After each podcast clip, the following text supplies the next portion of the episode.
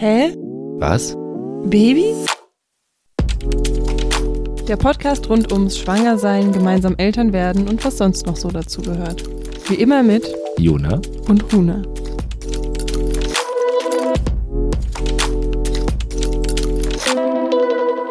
Hallo, willkommen zum zweiten Teil der Geburtsfolge. Und wir steigen direkt wieder ein.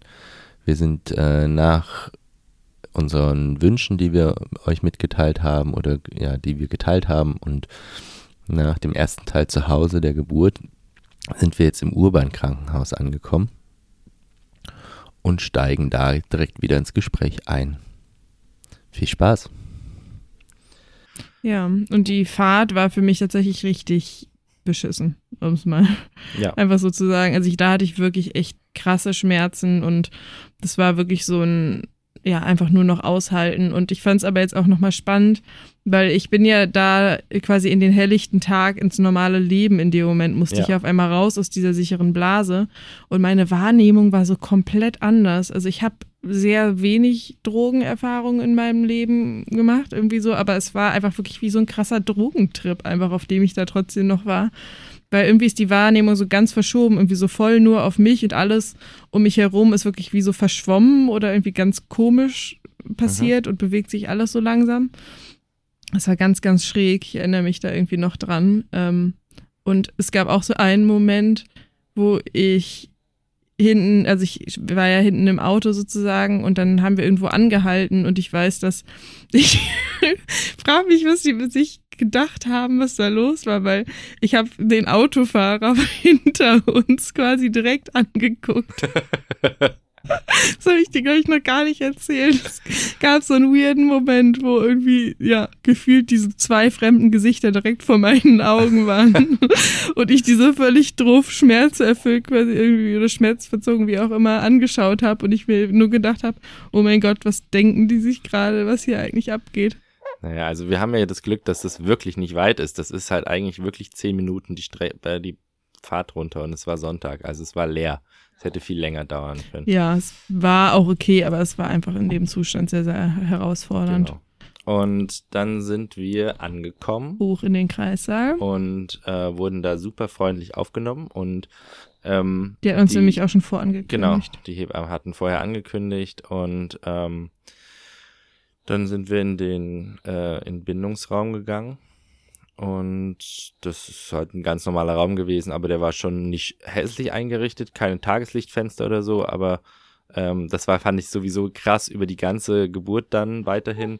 Du hast null Zeitgefühl auf dieser Station. Da sind Mhm. gar keine Tageslichtfenster, da sind so ähm, Oberlichter.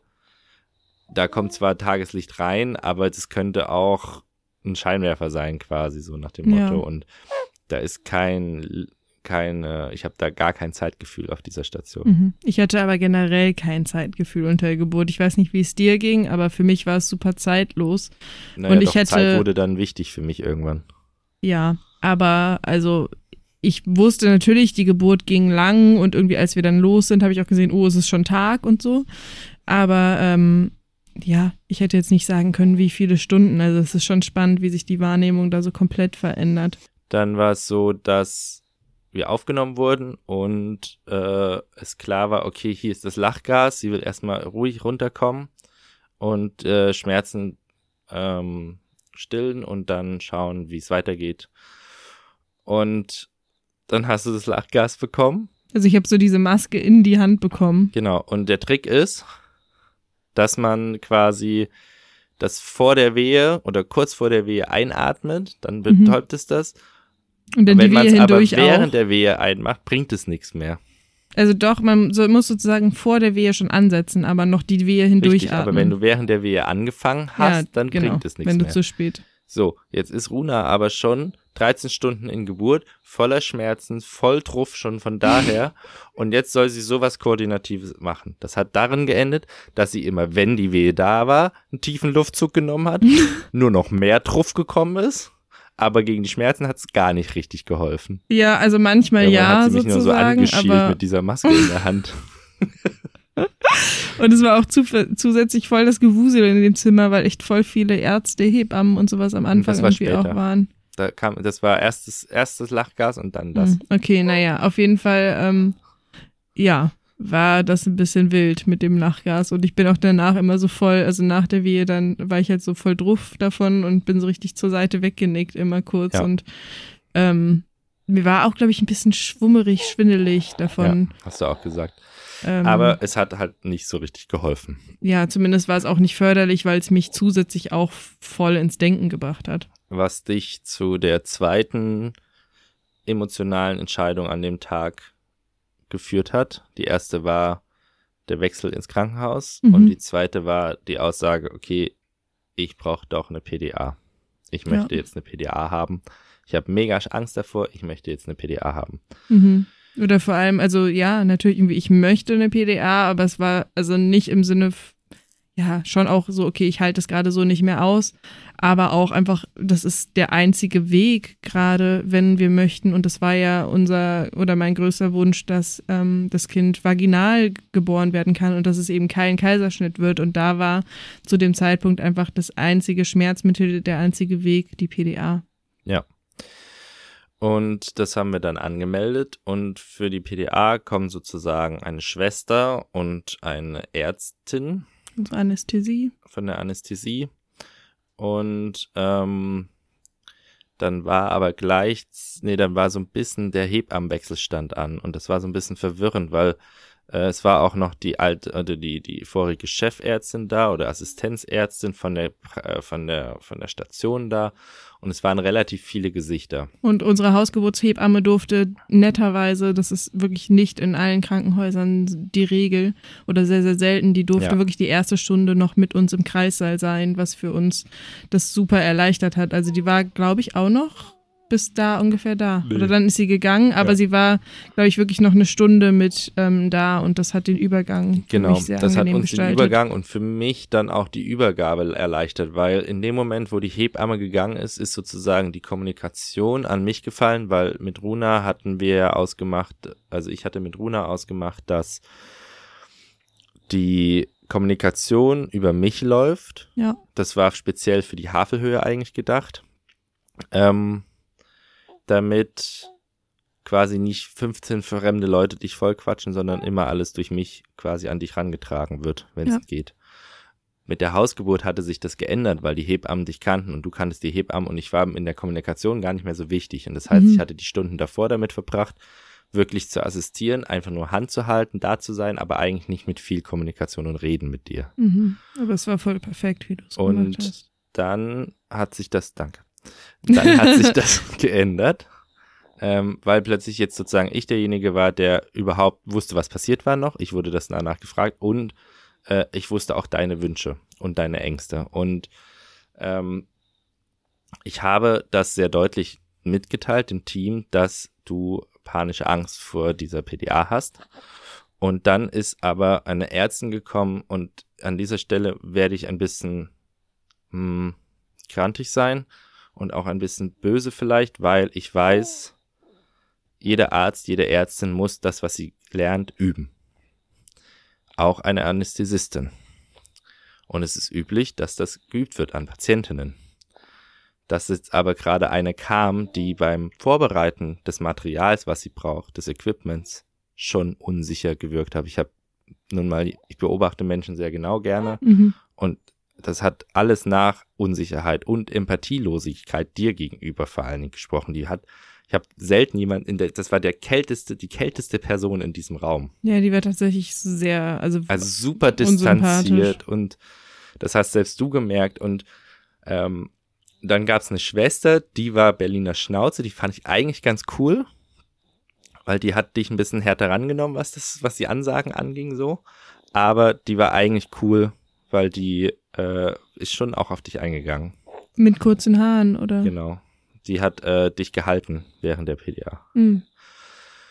So, aber nochmal, also die Assistenzärztin, die war super unsicher und ich war wirklich lange und war und war so, okay, sage ich jetzt was, sage ich jetzt was, das kann doch nicht sein. So, ich will nicht, dass sie das macht. Und vielleicht ist es Zufall, vielleicht ist sie so unsicher, vielleicht oder vielleicht ist sie so in den Bewegungen. Das kann ich kann, sie kannte sie ja nicht, ich kann das nicht einschätzen.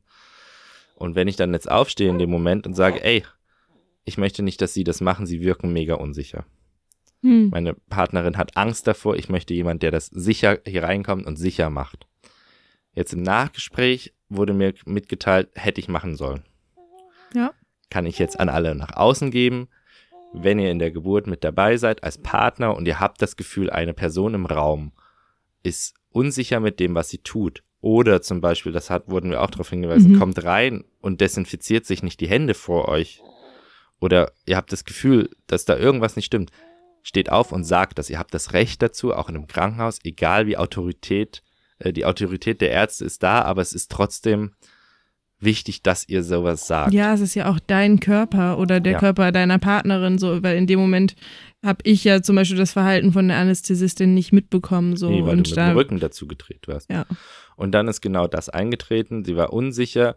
Sie wusste vielleicht gar nicht, dass du eventuell tatsächlich auch ein schwerer Körperbau, also ein Körperbau ist super wichtig bei der Anästhesie. Das kann zu Problemen führen, aber es war ja bekannt, dass du Probleme da, Genau, also dass, dass dein Körperbau nicht so gut ist dafür. Weil bei der Lumbalpunktion einfach nochmal, ich weiß nicht, das kennen wahrscheinlich auch nicht alle, ist es so, dass eben wirklich bis ins Rückenmark quasi gestochen wird und du musst eben mit dieser dicken Hohlnadel zwischen den Wirbelkörpern richtig hindurch. Und da kann, wie Jona gerade schon ganz richtig gesagt hat, eben, wenn die Wirbelkörper irgendwie sehr eng aneinander sind oder vielleicht auch schmale Personen tendenziell, I don't know, ähm, kann es schwieriger sein, wirklich da hindurchzukommen, so. Und deswegen wurde damals, als bei mir die Lumbalpunktion gemacht wurde, vor fünf, sechs Jahren oder so, ähm, hatten sie eben dreimal stechen müssen, bis Ja. sie es richtig gemacht haben. Und das ist halt super unangenehm, mega schmerzhaft vor allem auch. Ja. Und eben auch in einer Haltung, die zusätzlich unter der Geburt nochmal doppelt beschissen ist, weil du dich halt einfach auf die Kante des Bettes setzen musst und dann über den Bauch nach vorne sozusagen einen runden Rücken machen, damit da möglichst viel Platz entsteht. Ja.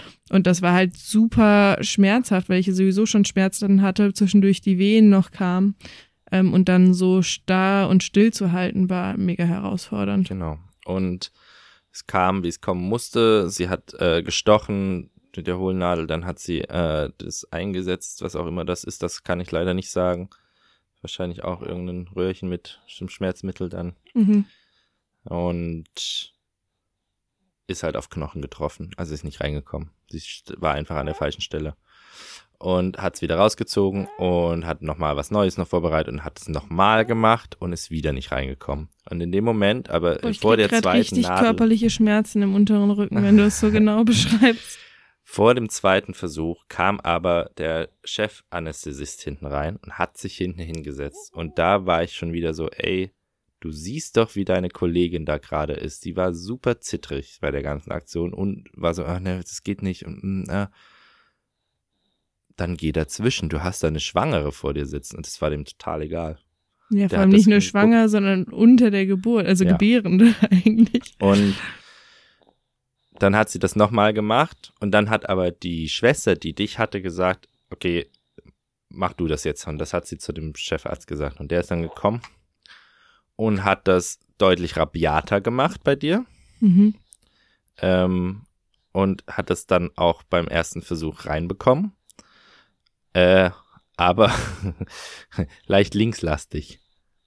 Ja. Also du hattest dann zwar, also nach der, dann war alles vorbei, dann sind alle raus und dann wirkt, fängt es an zu wirken Mhm. und du kannst das so ein bisschen selber dosieren. Also es ist die ganze Zeit so ein Tropf auch noch daneben quasi. Genau. Und dann hat sich aber rausgestellt, dass die PDA äh, vor allen Dingen links gewirkt hat und rechts wahrscheinlich auch ein bisschen, aber nicht so doll. Also du hast Ja. quasi rechts deine Wehen die ganze Zeit immer noch gespürt. Mhm. Also links, ja, links habe ich wirklich gar nichts mehr gespürt. Ja.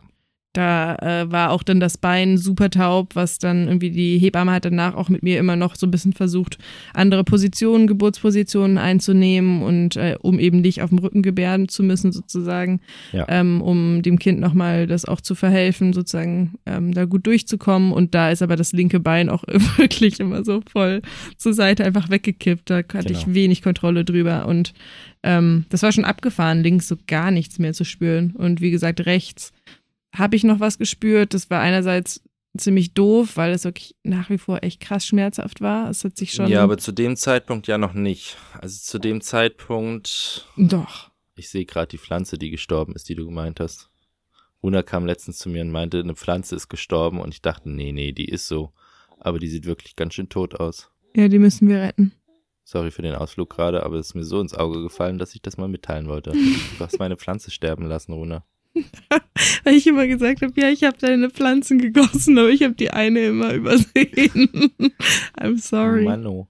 Ja, aber die können wir neu wurzeln lassen, die überlebt Okay. ist. Na, egal. Auf jeden Fall war es so, dass äh, die Wehen zu dem Zeitpunkt, wo die PDA war, mit dem ganzen Stress, mit der Hinfahrt und alles, da waren die wirklich weg oder wenig. Das waren. Es war aber immer noch krass schmerzhaft. Ich hatte aber seltener du bist welche. weggeschlafen dann. Ja, Jona, aber es war schmerzhaft immer noch Okay, aber du hast keine zwischendurch. Geräusche mehr von dir gegeben. Ja, es war aber nie ganz weg. Also ich hatte gefühlt nie so ganz eine Pause. Anyways. richtig, also ich weiß, dass du richtig eingeschlafen bist zwischendrin, Ja. weil du hast auch nicht gemerkt, dass ich rausgegangen bin zwischendrin. Du hast total gepennt, obwohl ich dir gesagt habe, ich gehe jetzt raus und hast nicht reagiert. Also du warst zwischendrin schon richtig eingeschlafen. Ja, ich glaube, die haben mich so zwei Stunden lang dann ungefähr schlafen lassen, sozusagen, weil das war ja das, das Ziel auch der PDA, dass ich eine Pause bekomme und wieder Ja. Kraft sammeln kann und ähm, auch eben die Möglichkeit sozusagen hat, dass das Kind sich nochmal entspannen kann auch und nicht mehr so gepresst wird durch die Wehen und sich auch nochmal richtig hinlegen kann. Ähm, und das fand ich auch nochmal ganz spannend. Das ist halt so der Punkt sozusagen, wo wir heutzutage einfach intervenieren und eingreifen medizinisch, weil wir eben die Möglichkeiten der PDA und so haben. Ähm, wo jetzt die Hausgeburtshebamme im Nachgespräch ähm, gesagt hat, dass das sozusagen früher der Zeitpunkt gewesen wäre, wo die ja, der Körper versucht, diesen natu äh, natürlichen Geburtsstillstand vielleicht nochmal einzuführen. Also, dass die Wehen auch zurückgingen, das war ja bei mir tatsächlich auch schon so. Aber halt wirklich vielleicht so doll, dass eventuell die Frau wirklich nochmal schlafen kann und sich ausruhen. Und genau das, was die PDA dann bei mir gemacht hat, auf dem natürlichen Wege. Das ist aber eben keine Garantie, dass das funktioniert so. Und das ist sozusagen der Punkt, wo sich in der Natur äh, entscheidet, ob Kind und Mutter das wirklich überleben oder eben nicht. Genau. Ähm, und da geht man das Risiko logischerweise mittlerweile Heutzutage nicht mehr ein. Nee. Ähm, und dann hat er auch die Hebamme gewechselt und auch die Chef, Oberärztin, Chefärztin äh, von der Station. Mhm. Und äh, die hatten sich dann vorgestellt und es ist super nett gewesen Voll. und sympathisch, also äh, einfach voll schön. Und auch ähm, dann die Aussage, ja, okay, ruh dich jetzt erstmal aus, ähm, weil der Muttermund war noch nicht ganz offen. Genau, der war bei neun Zentimetern. Und zehn ist er. Und äh, die Und während der Geburt hier in der, in der Wohnung war sozusagen der Kleine lag mit dem Kopf so ein bisschen auf dem Ende vom Muttermund und der ist angeschwollen, was sozusagen, eigentlich war der fast offen, aber die an, also der eine Zentimeter hätte ihn nicht daran gehindert jetzt, dass er da durchkommt, aber die Schwellung hat das nochmal zusätzlich blockiert und durch die PDA ist dann die Schwellung auch, genau, also es nennt man irgendwie. Muttermundslippe wohl. ja, Ähm, ja, genau, die Schwellung ist weggegangen. Ich habe nochmal Kraft tanken können und äh, ja, er hat sich tatsächlich dann irgendwie auch besser wieder hingelegt. Also er hatte wohl dann, ähm, als wir angekommen sind im Krankenhaus, irgendwann auch den Kopf wirklich so ein bisschen auf die Seite genommen, also zur Schulter so abgeknickt gehabt. Das war die Vermutung, weil äh, in der Realität kam die Hebamme, hat gesagt, der liegt so und so. Dann hat die Hebamme vom Krankenhaus die erste getastet und die sagt, die liegt so und so. Dann hat sie die Ärztin geholt und die hat getastet und die hat gesagt, das liegt so und so.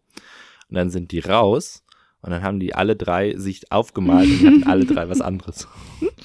Für Ja. alle drei lag der anders. Und dann ist nochmal jemand reingekommen und hat nochmal getastet bei dir. Und dann haben sie sich alle drei übereinander angeguckt. Ey, wie und viele dann haben sie sich entschieden, ich weiß nicht, wie viele Finger du Ich wollte sagen, ey, wie dir viele hattest. Finger ich in mir hatte. Und das habe ich gar nicht mitbekommen, dass da so viele Leute getastet haben. Genau, und dann kam aber unsere Hebamme, die dann die Geburt mitgemacht hat. Und ähm, die hat dann auch nochmal getastet. Und dann die neue Chefärztin hat auch nochmal getastet. Und dann hatten die ein Bild, was sie gedacht haben, wie er liegt. Und das war okay, das war quasi, äh, für die war die Entscheidung geburtsfähig. Genau, geburtsmöglich. geburtsmöglich. Das heißt, es gibt bestimmte Positionen, wie es geht, und es gibt bestimmte Positionen, wo es dann nicht mehr geht, wo dann gesagt wird, dann jetzt schon Kaiserschnitt. Mhm. Und nach der Ruhepause ist sozusagen, haben sie dir den Wehentropf wiedergegeben. Ja, aber da, vorher wurdest du schon so ein bisschen nervös. Apropos Zeitfenster. Genau, also nee, da war ich noch nicht nervös. Das stimmt nicht. Als ich geschlafen habe? Ja, da war ich noch nicht Ah, nervös. okay.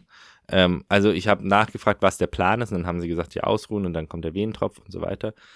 Und Wehentropf war wieder etwas, was du nicht wolltest, aber es war notwendig, weil deine Wehen waren am Arsch. Ja, das geht sozusagen, sobald die PDA meistens da ist, geht es meistens leider nicht mehr anders. Ähm, Genau. Weil der Körper einfach nicht mehr so gut die Venen produziert. Dann haben sie dir den Wehentropf gegeben und dann gingen die Wehen wieder los und sie hat dann angefangen mit dir zu dem Zeitpunkt dann zu arbeiten. Mhm. Und Herztöne vom Kleinen wurden gehört. Das war mega nervig, weil das Gerät war die ganze Stimmt. Zeit an, hat immer mal wieder irgendwie laut gepiepst, aber wir hatten es generell aus. Also sie haben versucht, Eigentlich unseren Wünschen. Mhm. Äh, dem Wunsch zu folgen, dass das man das nicht hören muss.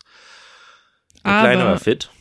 Ja, aber das Ding war, dass nämlich eben immer diese Bänder mit dem CTG sozusagen um den Bauch immer wieder verrutscht sind. Dadurch hat das Gerät dann kurzzeitig eben keine Herztöne aufzeichnen können und dann ging eben deswegen immer dieses Piepen und der Alarm los, Mhm. den du dann immer wieder äh, Ich hab ausklicken den dann ausgemacht musstest. irgendwann. So, und das war aber super nervig, weil das die ganze Zeit passiert ist. Genau, in der Ruhephase, wo Runa äh, geschlafen hat, habe ich auch mich an die Wand gesetzt und geschlafen. Eigentlich gab es da einen Sitz, äh, der war super unbequem. Ich bin immer runtergerutscht von dem. Da habe ich dann einfach alles Zeug da drauf gelegt und habe mich auf den Boden gesetzt und tatsächlich versucht zu meditieren. Mhm. Also so mich zu schlafen. Ich bin tatsächlich weggenickt auch. Da bin ich sehr dankbar gewesen, weil wir waren da schon 16 Noch mal ein paar Stunden, ja. Wahrscheinlich 16 Stunden. Mhm. Ja, fast 16 Stunden. Was in der Zeit, wo du geschlafen hast, 16 Stunden waren wir dann schon wach und unterwegs mit dem mit der Geburt. Das ist dann schon lang gewesen, aber es war nie, dass ich irgendwann dachte, so jetzt ist meine Energie weg, ich bin gleich tot, sondern es war immer nur, okay, ich kann das jetzt nutzen, um ein bisschen zu regenerieren. Aber wenn's, wenn jetzt was wichtig ist, stehe ich sofort auf und ist alles gut. Ähm, Und dann hat sie Gut. angefangen mit dir zu arbeiten. Ja. Und da war es dann so, dass dann die Ansage kam, ähm, okay, der Muttermund ist jetzt auf. Mhm. Die Schwellung ist weg, Muttermund ist auf. Jetzt vier Stunden. Und das war, wo ich auf die Uhr geguckt habe. Äh, das war, das war 15.30 Uhr. Und ähm, da muss das Kind da sein. Eine kleine Information fehlte, das haben wir jetzt im Nachgespräch gemerkt. Für mich hieß das, also das war meine Auffassung davon, in vier Stunden muss das Kind da sein oder wir machen einen Kaiserschnitt. Weil Mhm. Das macht jedes Krankenhaus ein bisschen anderes. Wir wissen, dass zum Beispiel das Kinderkranken, äh, das, das äh, Krankenhaus hier in Neukölln, ich habe den Namen vergessen, die haben nur zwei Stunden.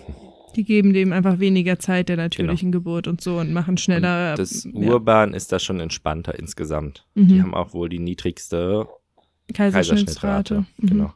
Oder hatten sie auf jeden Fall irgendwann mal. Weiß nicht, ob Ja. das aktuell immer noch so ist, aber die haben schon echt eine gute Geburtshilfe. Genau. Und es hat sich auch alles gut angefühlt. Also das kann man gar nicht anders sagen. Äh, auf jeden Fall war das so eine Grenze. Und da bin ich nervös geworden, weil dann haben sie dich trotzdem, dann haben sie den Wehen drauf gegeben und sind wieder rausgegangen. Dann war erstmal nix. So. Und dann war eine Stunde lang nix. Und dann war ich, bin ich irgendwann raus und gedacht, ja, aber ähm, also vier Stunden, davon ist jetzt eine vergangen. Was ist denn der Plan? So. Und dann meinte sie, ach, ist, seid ihr irgendwie nervös oder ist ihr irgendwie ungeduldig? Ich so, nee, ich möchte gerne wissen, was der Plan ist, weil ich will nicht, dass wir hier mit Kaiserschnitt rauslaufen, sozusagen. Mhm. Und dann meinte sie, ja, ich komme gleich. Und dann hat sie angefangen, mit dir zu arbeiten.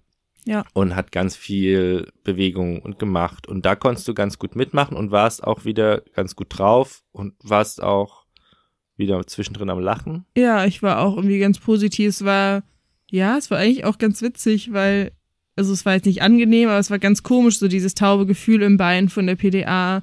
Und dann ist es irgendwie mal wieder so weggekippt und ich habe aber trotzdem, ich war voll motiviert nach wie vor. Ähm, Das stimmt. Aber das hast du auch bis zum Ende durchgehalten dann. Ja, so und ich hatte ja aber auch dann da war ja irgendwie auch eine ganz gute Nachricht mit Muttermund ist offen und irgendwie Mhm. hatte ich immer die Zuversicht trotzdem, glaube ich, dass das funktioniert. So Ja. und dass es eine vaginale Geburt wird und dass wir an diesem Kaiserschnitt vorbeikommen. Also ich glaube, ich habe auch nie über einen Kaiserschnitt überhaupt nachgedacht. Du hattest aber auch diese vier Stunden Informationen nicht. Ja, die habe ich nicht mitbekommen. Also die habe ich dir bewusst nicht mitgeteilt. Ja, So. Danke. weil ich gesagt habe, okay, wenn jemand gestresst ist, dann reicht es, dass ich gestresst bin in dem Fall.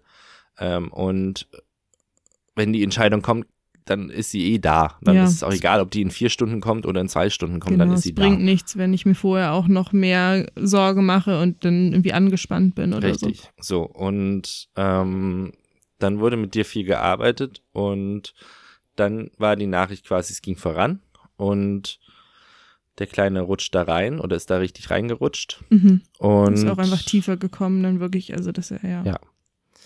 durchs Becken kam. So, und dann kam nochmal die Chefärztin rein und hat gesagt, ähm, wir müssen vielleicht eine Antibiose legen oder geben, Dir? Stimmt. weil deine Blutwerte waren nicht so wie gewünscht. Also sie haben die Blut, irgendwann haben sie Blut angenommen. Ja, ja, am Anfang, glaube ich, ne? Und die Entzündungswerte waren Die irgendwie erhöht. Entzündungswerte werden erhöht. Also ähm, ich, oh, ich glaube, ich liege richtig, wenn ich sage, die waren bei 21.000 und normal waren 15.000. Alle Doktoren und Ärztinnen, die das gerade hören, und das ist falsch, entschuldige, es ist aber ungefähr der Richtwert, Richtwert gewesen. Also es war schon drüber. Es war nicht ein bisschen drüber, sondern richtig drüber. Und dann war die Aussage, naja, und wir geben dir das jetzt. Und deine Frage war, kriegt das das Kind ab? Und da war die Aussage, ja, über die Plazenta kriegt das Kind das auch ab. Ja, das das ist aber gewünscht. ne?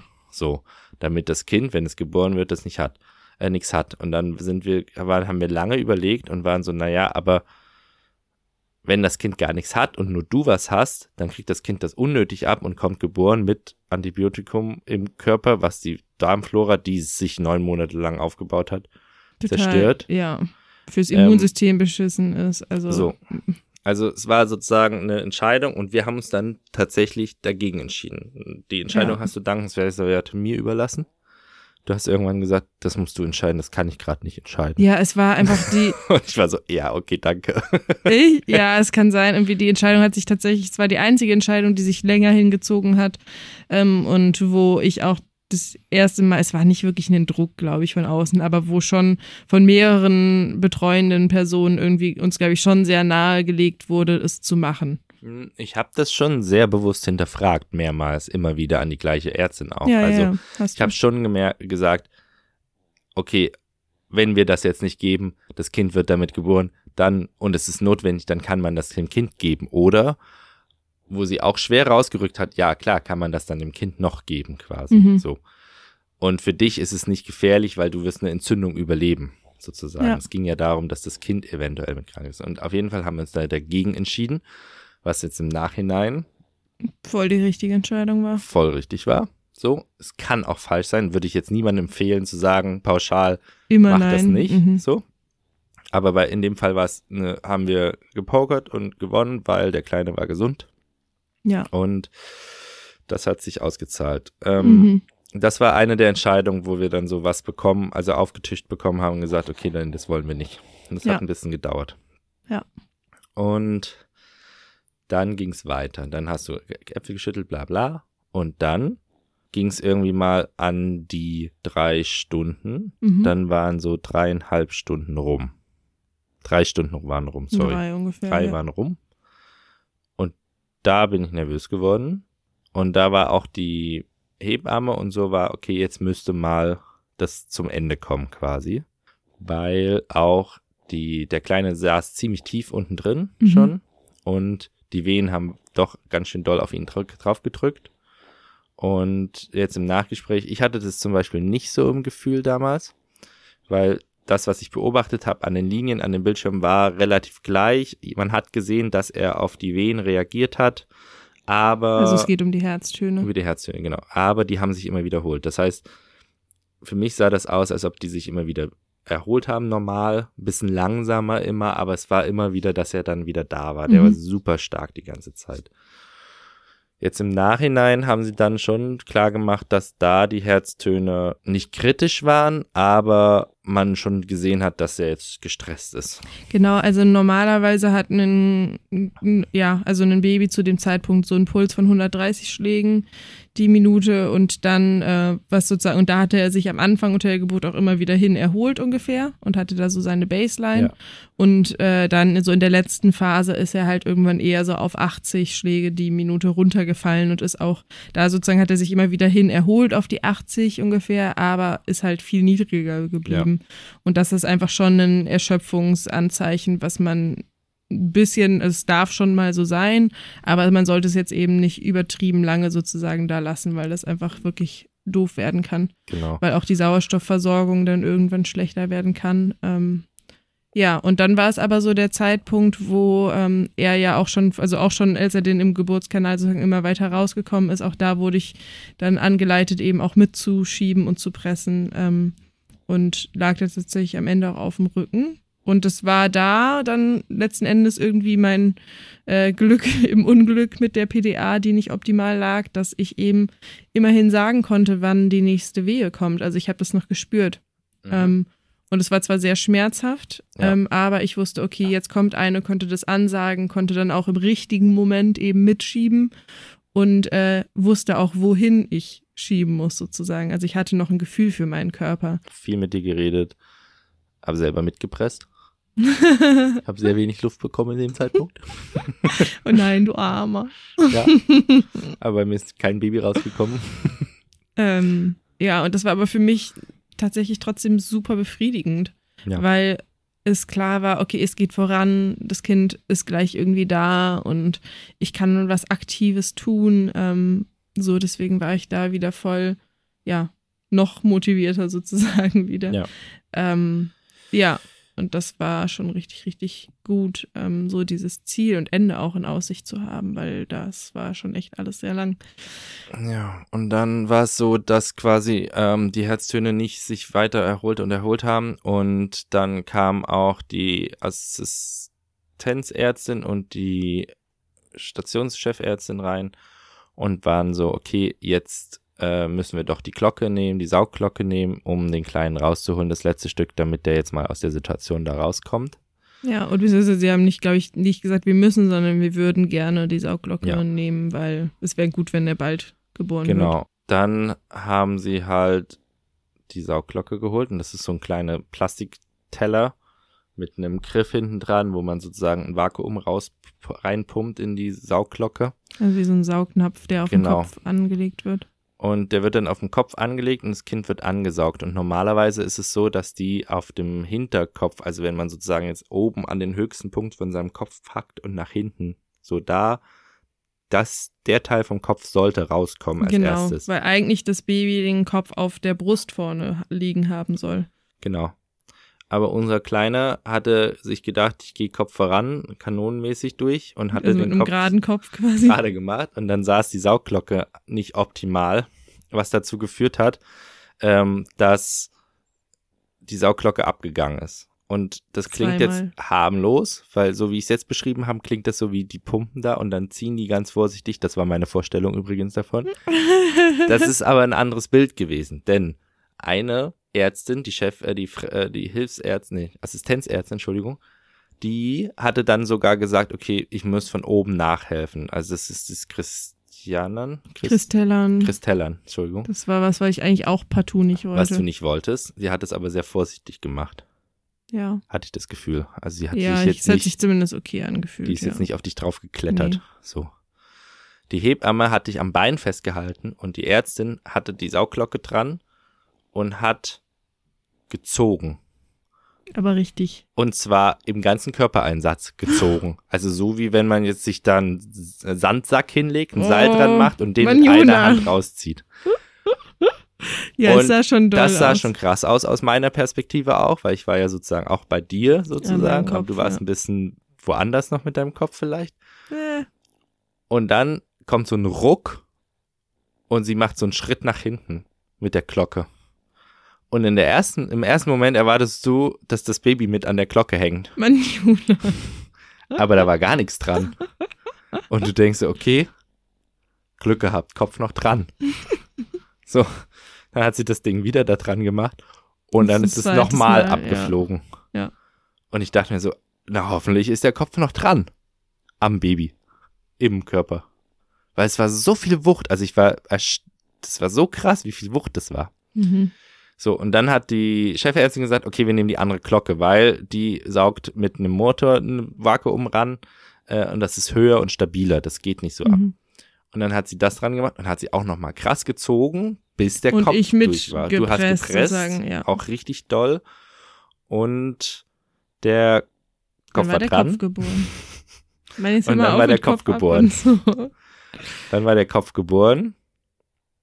Und dann Ja, und ich wollte auch noch mal kurz einen kleinen Minischritt zurück, weil ich das einen sehr besonderen Moment fand, irgendwie, als er ja sozusagen am Ausgang schon lag, so dass ähm, da, wo sie dann sozusagen die Sauglocke angesetzt haben, da konnte ich ihn ja schon ertasten, also den Kopf. Ja. Und die Hebamme auch meinte, ah, magst du mal fühlen? Und das war so abgefahren. Also wirklich so ein total schönes, aber auch irgendwie verrücktes Gefühl, weil ich irgendwie so die Kopf, einfach die Haut vom Kopf spüren konnte. Und das hat sich irgendwie, weil die ja auch so doll übereinander geschoben ist, einfach wirklich wie so ein ganz warmer, weicher, weiß ich nicht, Schwamm oder so angefühlt. Aber ist das, das nicht auch witzig, weil du dich ja anfasst, also in dich reinfasst, aber nichts davon spürst? Weil du fasst ja das Nervensystem von jemand anderem an. Du spürst ja nicht, dass du Ja, aber es, also es war ja schon sozusagen, ich habe ja ja, ich weiß, was du meinst, stimmt. Also es war auf jeden Fall schon mega abgefahren, vor allem auch dieses so, boah, das ist dieses Wesen, was seit irgendwie neun oder zehn Monaten in mir Der gewachsen Parasit. ist. Und auf einmal kann ich irgendwie den Kopf schon spüren, so. Ja. Und irgendwie ist es ja auch immer noch meine Vagina. Also, hey.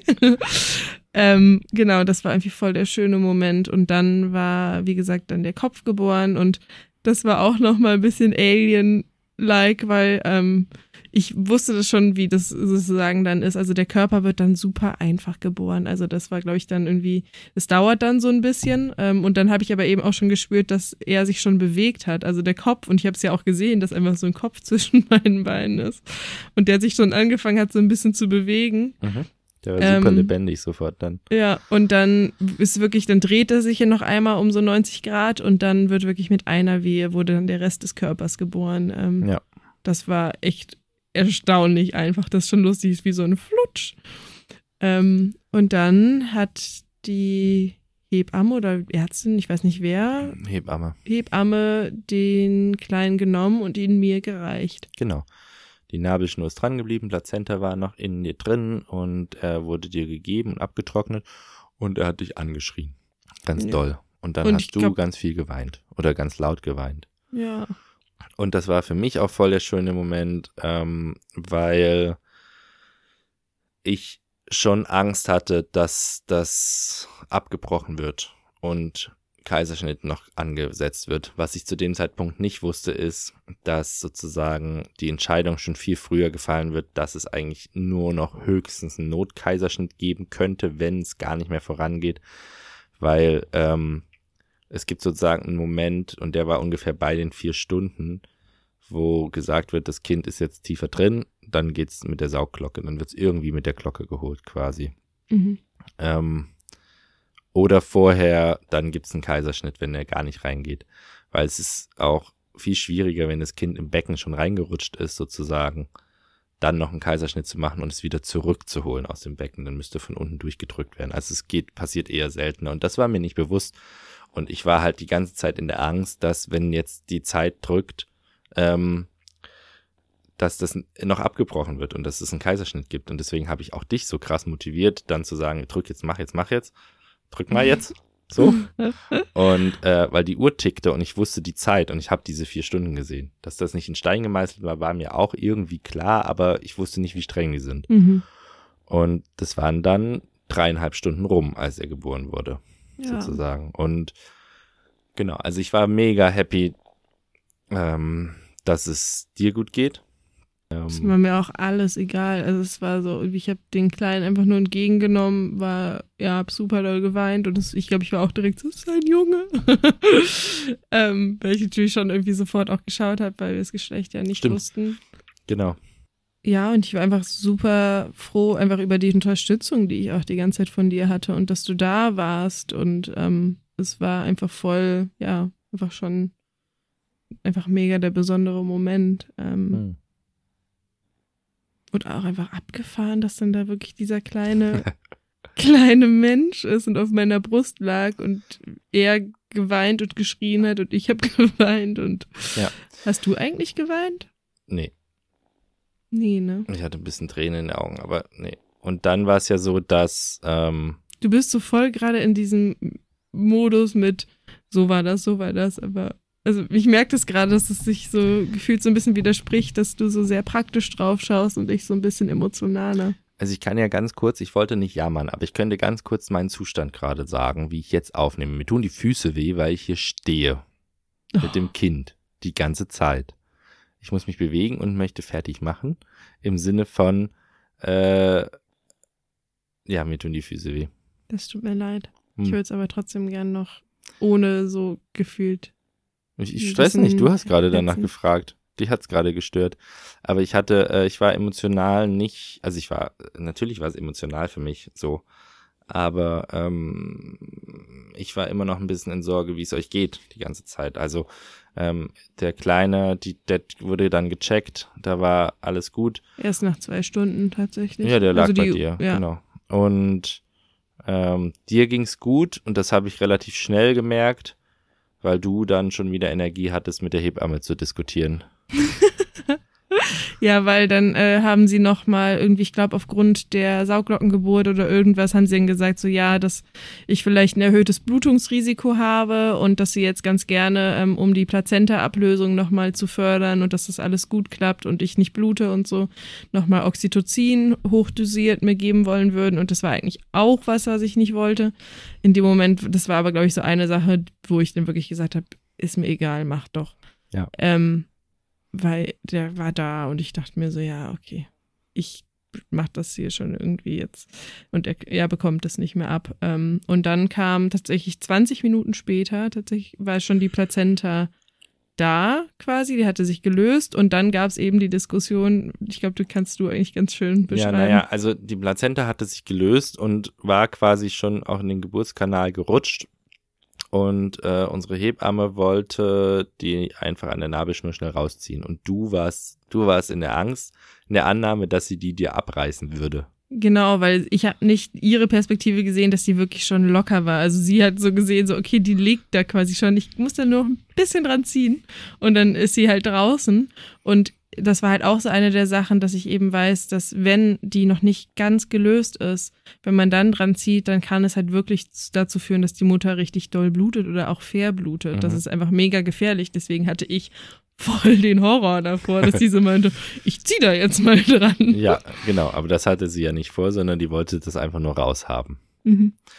Und dann hast du kurz damit diskutiert und dann hat sie dir das dreimal erklärt und dann hast du gesagt, ja, okay, aber weiß nicht, da hatte sie die schon längst rausgezogen. Nee, dann hat sie gesagt, die hat, wir hatten dann schon einen Kompromiss, dass sie meinte, okay, du schiebst jetzt nochmal mit und ich zieh so ein bisschen.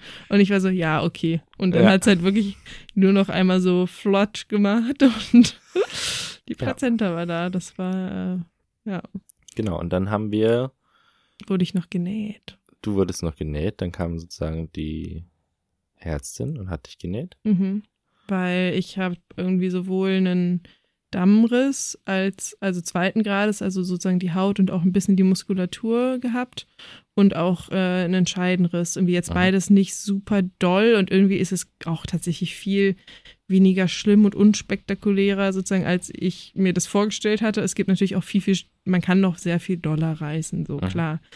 Aber ähm, ich meine, ich hatte auch die PDA, aber auch Frauen, die ohne PDA reißen, sagen, dass man das eigentlich gar nicht mehr so richtig spürt, weil da ist eh so viel Druck und so viele Geburtshormone und Adrenalin Mhm. und alles, dass es dann wirklich in der Regel eigentlich ein bisschen egal ist. Ähm, und dann, während der Kleine eben auf meiner Brust lag, wurde ich dann noch genäht.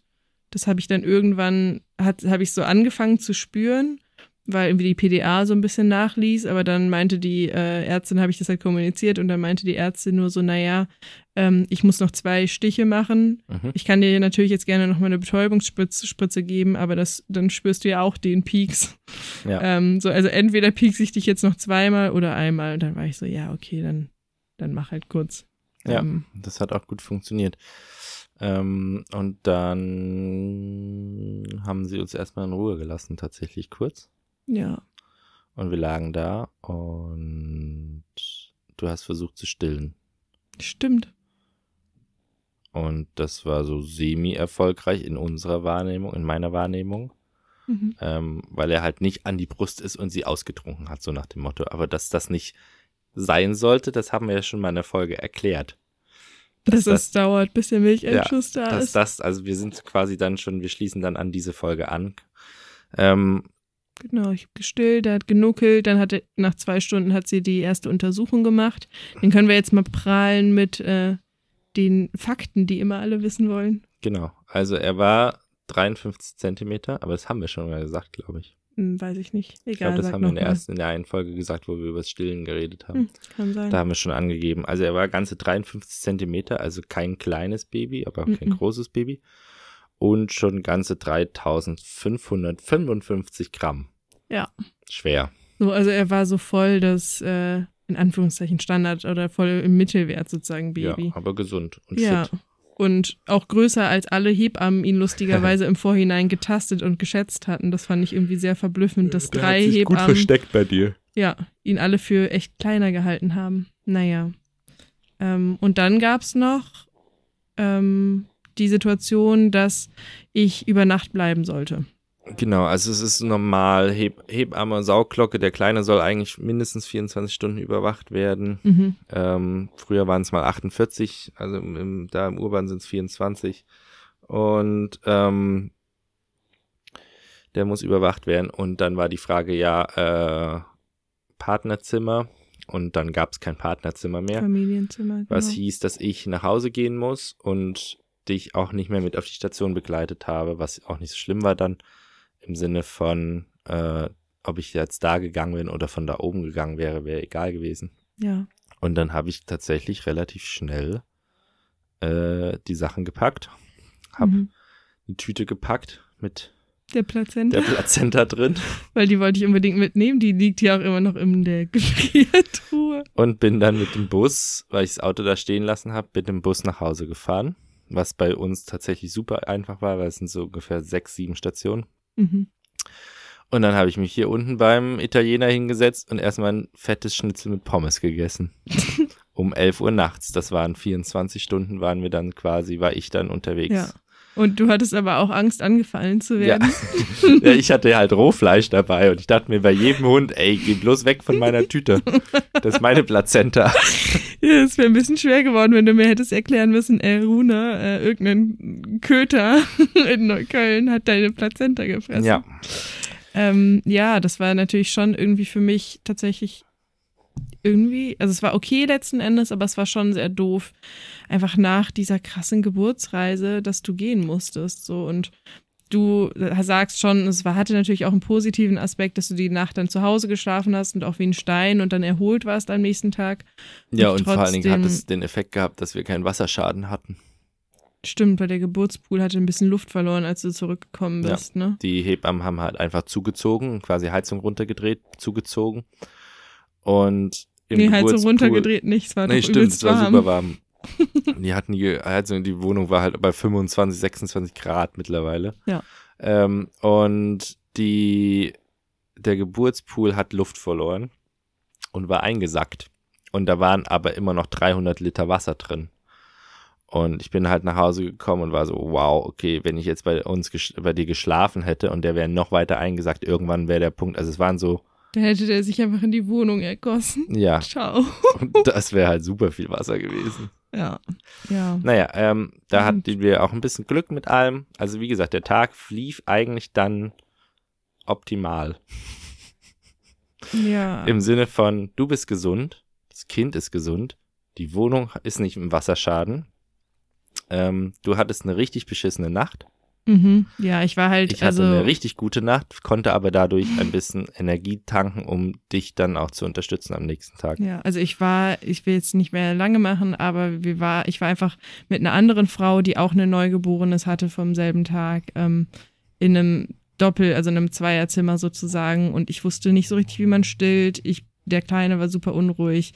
Ich musste zwischendurch auf Toilette und so und ich habe halt ständig die Schwester reingeklingelt quasi, die dann mir total, die war mega nett, also die heb, ja, alles Personal war eigentlich echt richtig, richtig gut unter der Geburt. Und dann habe ich die mal wieder reingeholt, um zu fragen, wie das geht mit dem Stillen und dass sie mir helfen kann beim Wickeln und so. Und ich habe eigentlich fast kein Auge zugetan in der Nacht. Ähm, Du hattest vor allen Dingen so ein Plakat, wie geht stillen, genau vor deiner Nase hängen. ja, aber es war zu weit weg, um es von da aus lesen zu können. Und natürlich wusste ich es irgendwie, aber es ist tatsächlich in der Praxis dann nochmal viel schwieriger als in der Theorie. Ja, naja, und es Ja. hatte sich ja dann auch als schwierig gestaltet, äh, hatte sich dann dann auch über den Tag hinweg dann weiterhin als schwierig ähm, Gestaltet. gestaltet, ja. Oder- Mhm. Ich habe Wortfindungsstörung gerade.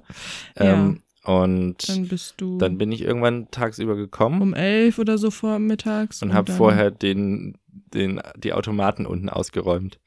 Ich war in jedem Automaten und habe Schokolade mitgebracht. Dann haben wir die letzte Untersuchung machen lassen, die U2. Mhm. Wurde dann im Krankenhaus noch gemacht mit ihm und er war halt fit und ist alles gut. Und ähm, da weiß ich noch genau, da hat mich die Schwester ein bisschen schräg angeguckt, weil erstens sind wir mit Stoffwindeln gekommen. Also ich bin mit Stoffwindeln da angekommen. Ja. Und zweitens war ich so mega selbstsicher, wie man das faltet und wie man das macht und habe das Kind gewickelt. Und die Schwester stand so neben mir, so eine ältere, und meinte so, da hat jemand geübt. Und ich so, nee, ich habe schon Erfahrung vor zehn Jahren gemacht. So, aha, okay. Und die jüngere Schwester, die hat das komplett an mich abgegeben. Die war, sie hat so die Stoffwindel gesehen und gesagt, das weiß ich nicht, wie es das geht. Das müssen Sie machen. ich war so, ja, ja, kein Problem. Und dann habe ich das gemacht und du hast mit der Ärztin gequatscht. ja. Und da habe ich gemerkt, wie krass das sitzt in mir, dass ich mit dem Kind umgehen kann. Weil am Tag vorher, als er geboren wurde und der sollte zur U1, hatte ich den auf den Arm Mhm. und da habe ich mich mega unsicher gefühlt, weil ich der gedacht habe, auch ganz klein. ich habe alles kaputt gemacht oder ich mache alles kaputt, wenn ich den in den Arm nehme. Und dabei habe ich mich sehr unsicher gefühlt und am nächsten Morgen ging es dann. Aber da war ich auch Mhm. müde und so weiter und so fort. Ja. Also, genau. Und für mich war es einfach so, dass ich dachte, okay, ihr habt jetzt eine Nacht unter Betreuung, ich kann schlafen. Ich habe mir den Schlaf geholt. Ich wollte eigentlich die Wohnung aufräumen, war aber natürlich viel zu platt noch und so weiter.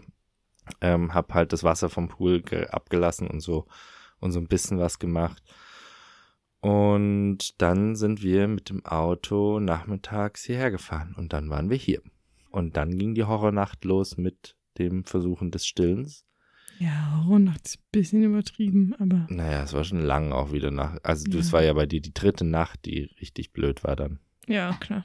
So. Aber ich war trotzdem noch so auf Liebes und Kuschel und allen Hormonen, dass es mir echt trotzdem gut ging. Also, Ja. ja. Naja. Genau. Und mh, was ich wichtig finde, ist die Möglichkeit nutzt, Nachgespräche zu haben. Voll. Und das war voll schön, dass du hattest in dem im Urban angerufen und gefragt nach dem Bericht. Mhm. Und dann haben sie von sich aus angeboten, dass man Nachgespräche machen kann. Ich weiß nicht, ob das üblich ist, aber ich glaube nicht unbedingt. Nee, das macht tatsächlich nur die Havelhöhe und das Urban. Alle anderen Krankenhäuser, also meines Wissens, bieten das überhaupt gar nicht an. Ja. Und ähm, also es war super gut und wir waren da tatsächlich gestern und es war mega schön. Also Ja. es war super gut zu hören, weil ähm, das erste wichtige Nachspre Nachbesprechung für dich war ja sozusagen das mit der Hebamme, Der Hausgeburtshebamme. mit der Hausgeburtshebamme, wo einfach du hattest, hast angefangen nach der Geburt dir Vorwürfe zu machen. Und ähm, ja. die wurden zum Teil dadurch durch die Gespräche einfach gemindert Mhm.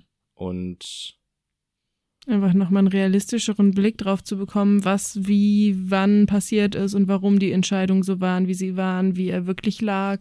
Und auch nochmal zu hören, so wirklich, dass ich, ja, weil ich, es kamen einfach so Gedanken rein mit, ähm, hätte ich irgendwas anders machen können, besser machen können, trifft mich irgendeine Schuld, in Anführungszeichen, dass er dann am Ende doch nicht mehr richtig lag unter der Geburt. Also weil dann so Gedanken kamen, war, hat er sich vielleicht falsch hingelegt, weil ich dann im Geburtspool, ähm, als ich gebadet ha hatte abends, ähm, eher zurückgelehnt saß, was man Das- am Ende in der Schwangerschaft eigentlich nicht so machen soll. Das war aber ähm, der letzte Vorwurf, der kam. Da waren einige Vorwürfe oder da waren einige Gedanken, nicht Vorwürfe, sorry. Da waren einige Gedanken, was nicht richtig gelaufen ist vorher, die sich dann durch die Gespräche immer mehr abgebaut hatten. Ja. Und dann waren wir eigentlich damit durch und ich erinnere mich noch, dass ich selber gedacht habe, na mal sehen, ob sie auf die Idee kommt, dass, dass, dass der Pool vorher Das schuld war- war. Und keine Ahnung, ich gefühlte drei Stunden später bist du gekommen und warst völlig aufgelöst und warst so, hm, ich glaube, oder es war vielleicht der Pool, so Mhm. nach dem Motto. Weil ich ja einfach so dieser Gedanke war, wie bescheuert, wenn jetzt irgendwie dieses, in Anführungszeichen, falsche Baden vorher irgendwie diese lange Geburtsreise ausgelöst hat. Ähm, und da, ja, haben aber die Nachgespräche, da habe ich im Nachhinein nochmal mit der Hausgeburtshebamme telefoniert, was ich richtig schön fand. Und auch das Gespräch hier schon war super empathisch und nah. Und es war einfach sehr heilsam für mich, wo sie meinte so, ey, das ist einfach eine Frage, die man nicht ganz klären kann, wann und warum er sich jetzt so anders hingelegt hat. So, und sie meint, es gehören immer zwei dazu, nicht nur ich, sondern eben auch das Kind, das seinen eigenen Kopf hat. Und es kann, ja, also. Das hat die Hebamme jetzt im Krankenhaus auch nochmal gesagt, Mhm. ne? Und ich fand es Ja. auch krass, sich, dass sie sich eben auch im Krankenhaus, die Chefärztin als auch die Hebamme, wirklich eine Stunde Zeit genommen haben. Ja, das fand ich auch abgefahren. Also die Länge, ich hätte gedacht, sie wird irgendwann rausgerufen oder so und das wäre auch okay gewesen. Aber Ja. die Länge und die Ruhe, die sie hatten, waren schön. Voll. Ähm, und auch, ich glaube, es war auch für sie insofern gut, als dass wir nochmal ein Feedback gegeben haben, auch. Und zwar nicht ein, ich glaube, die haben solche Nachgespräche oft eher, wenn es richtig. Ja. Kleiner Mann, lass mich bitte ausreden. Ähm, dass die Hebamme und die Ärztin sich. Jetzt habe ich den Faden verloren. Äh, Die haben solche Nachgespräche oft eher, wenn. Achso, die haben solche Nachgespräche oft eher, wenn was richtig schiefgelaufen ist und wenn irgendwie super Unzufriedenheit Mhm. da ist. Und wir saßen da und meinten eigentlich, ey, wir sind super zufrieden, danke. Wir wollen das und das noch wissen. Die Entscheidung noch, das mit der, mit der, äh, Sauglocke. mit der Saugglocke und mit der PDA wollen wir als Feedback, also das mit der, mit der Saugglocke war gut und danke, dass sie es gemacht haben, aber mit der PDA war nicht so gut. Haben wir uns ein bisschen ignoriert gefühlt oder ich fand es richtig scheiße eigentlich, habe ich Mhm. auch gesagt. mhm. Und da war auch die Ärztin so und meinte so, ja, ey, voll gut, wichtig, hätten wir eigentlich mehr drauf achten müssen, Ja. Ist aber tatsächlich in dem Fall auch in die Ärztewechsel und Hebammenwechsel reingefallen und vielleicht auch einfach untergegangen, weiß man nicht. Sie Mhm. steht nirgendwo. Ja. Ähm, aber ich glaube, dass es auch ein schönes Feedback für die war, quasi nochmal. Mhm. Genau, also wirklich, wenn ihr vielleicht selbst schon eine Geburt erlebt hat, erlebt habt oder es euch irgendwann noch ähm, bevorsteht, klingt so böse. Ich würde tatsächlich jederzeit gerne nochmal eine Geburt machen. Das ist jetzt gar nicht, dass ich irgendwie Angst davor habe oder so. Ähm, es war auch sehr, sehr schön in großen Teilen, aber wie gesagt, einfach, ja, traut euch nach einem Nachgespräch zu fragen und schaut einfach wirklich, dass ihr da liebevoll mit euch seid, achtsam und es sind immer mal wieder emotionale Wellen, auch bei mir nach wie vor. Vielleicht können wir das irgendwann auch noch mal ein bisschen tiefer thematisieren, ähm, so dass ihr da einfach auf euch achtet und schaut, dass ihr das wirklich gut verarbeitet und verstehen und begreifen könnt, was da wie gelaufen ist. Und ich habe ein Kind geboren. Alter, voll. Ein Kind geboren. 21 Stunden lang. mit 24. 25. 25, stimmt. Naja, äh, haben andere vor dir auch gemacht. Wow, du könntest vielleicht irgendwelche wertschätzenden Worte oder irgendwas finden, aber du bist liebevoll. so.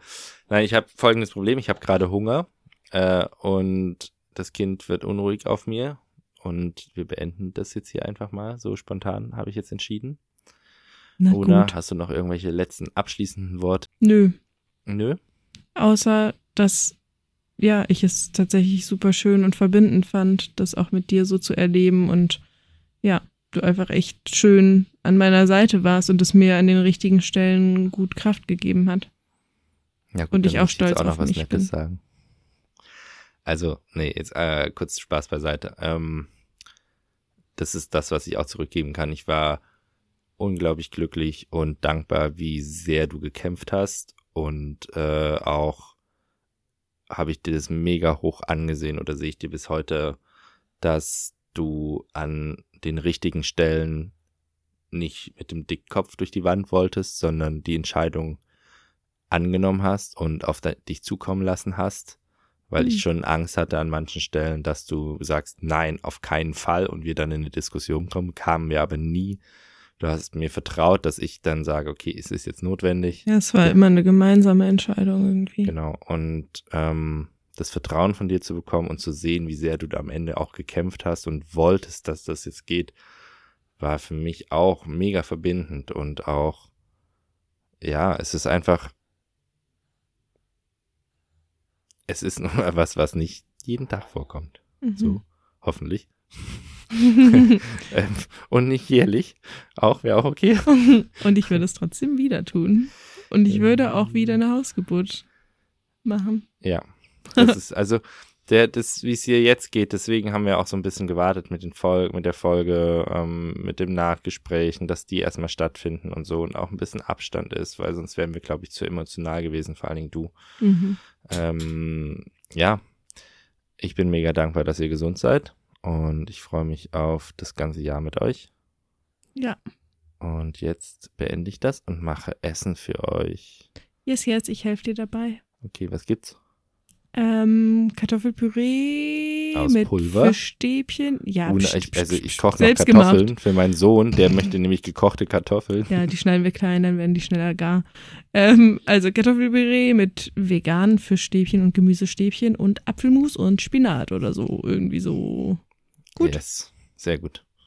Guten Hunger. Genau, Hm. wie immer gerne teilen, super gerne Feedback ähm, Voll. und ja, Glückwünsche. Glückwunsch. Nein, also Feedback freuen wir uns sehr, auch über Erzählungen oder wie ihr es empfindet oder ja, alles, was zurückkommt. Dann teilen gerne an Freunde und Freundinnen.